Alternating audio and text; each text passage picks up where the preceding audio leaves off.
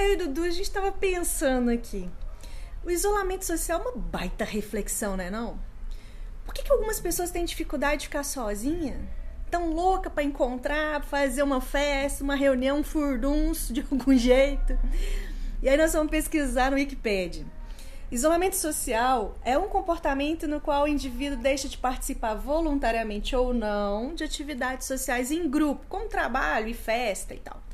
O distanciamento social é um conjunto de ações que buscam limitar o convívio social de modo a parar ou controlar a propagação de doenças contagiosas.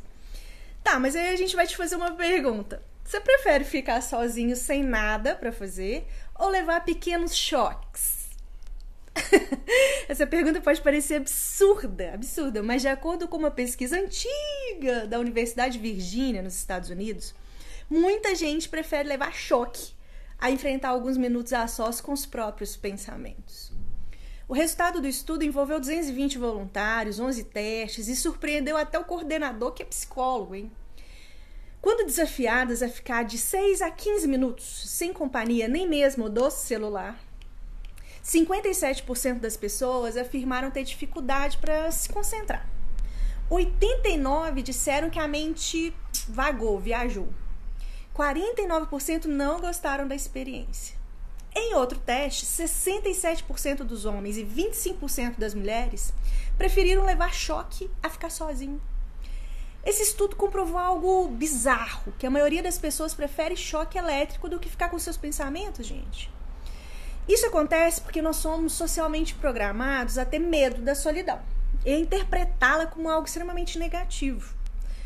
Em termos psicológicos mesmo, isso pode ter a ver com o fato de seres humanos buscam sempre a aprovação do outro e acabam achando que se a pessoa está sozinha é porque ninguém gosta dela.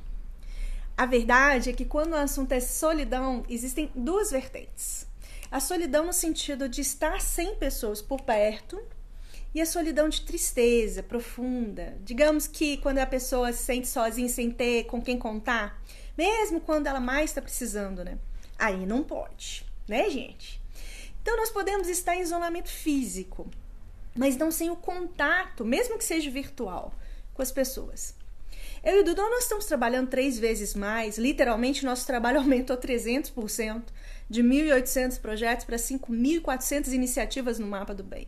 Talvez por isso nós não estamos sentindo tanta dificuldade nesse isolamento. Mas e você? Prefere ficar sozinho ou tomar um choque? Conta pra gente.